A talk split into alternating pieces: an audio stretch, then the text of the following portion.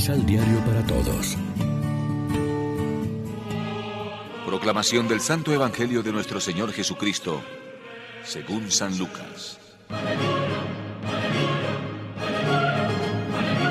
Un sábado en que Jesús atravesaba unos sembrados, sus discípulos arrancaban espigas, las arrestregaban con sus manos y se las comían. Al verlo, algunos fariseos les dijeron, ¿Por qué hacen ustedes lo que no está permitido hacer en día sábado? Jesús les respondió, ¿Ustedes no han leído lo que hizo David cuando tuvo hambre, él y sus compañeros? Pues que entró en la casa de Dios, tomó los panes benditos, comió de ellos y les dio a sus compañeros, a pesar de que solo los sacerdotes podían comer de ese pan. Y les decía, El Hijo del Hombre tiene autoridad sobre el sábado. Lección Divina. Amigos, ¿qué tal? Hoy es sábado, 4 de septiembre y a esta hora, como siempre, nos alimentamos con el pan de la palabra. Esta vez la discusión es sobre el sábado. Jesús apreciaba el sábado y como buen judío lo había incorporado a su espiritualidad. Por ejemplo, iba cada semana a la sinagoga a rezar y a escuchar la palabra de Dios con los demás. Y cumplía seguramente las otras normas relativas a este día. Bien vivido, el sábado era y sigue siendo un día sacramental de auténtica gracia para los judíos.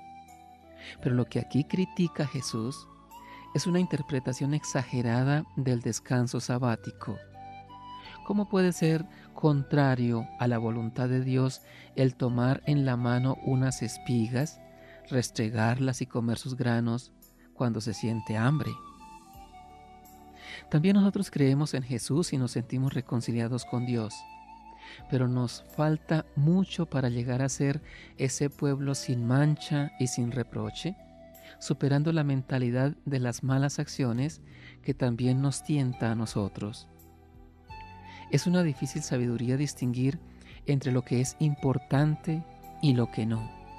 Guardar el sábado como día de culto a Dios, día de descanso en su honor, día de la naturaleza, día de paz y vida de familia, día de liberación interior, sí era importante. Que no se trabajara el sábado en la siega era una cosa, pero que no se pudiera tomar y comer unos granos al pasar por el campo era una interpretación exagerada. No valía la pena discutir y perder la paz por eso. Es un ejemplo de lo que ayer nos decía Jesús respecto al paño nuevo y a los odres nuevos. ¿Cuántas ocasiones tenemos en nuestra vida de comunidad de aplicar este principio? ¿Cuántas veces perdemos la serenidad y el humor por tonterías de estas, aferrándonos a nimiedades sin importancia? Lo que está pensando, mejor, lo que está pensado para bien de las personas y para que esponjen sus ánimos, como la celebración del domingo cristiano, lo podemos llegar a convertir por nuestra casuística en intransigencia, en unas normas que quitan la alegría del espíritu. Reflexionemos. ¿Qué importancia le damos a las cosas materiales?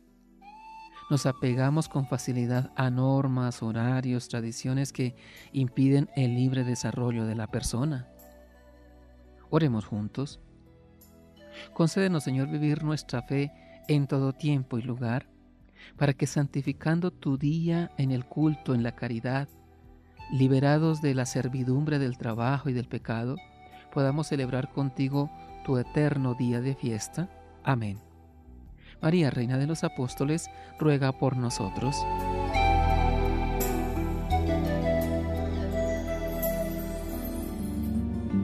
Complementa los ocho pasos de la Alexio Divina adquiriendo el emisal Pan de la Palabra en Librería San Pablo o distribuidores.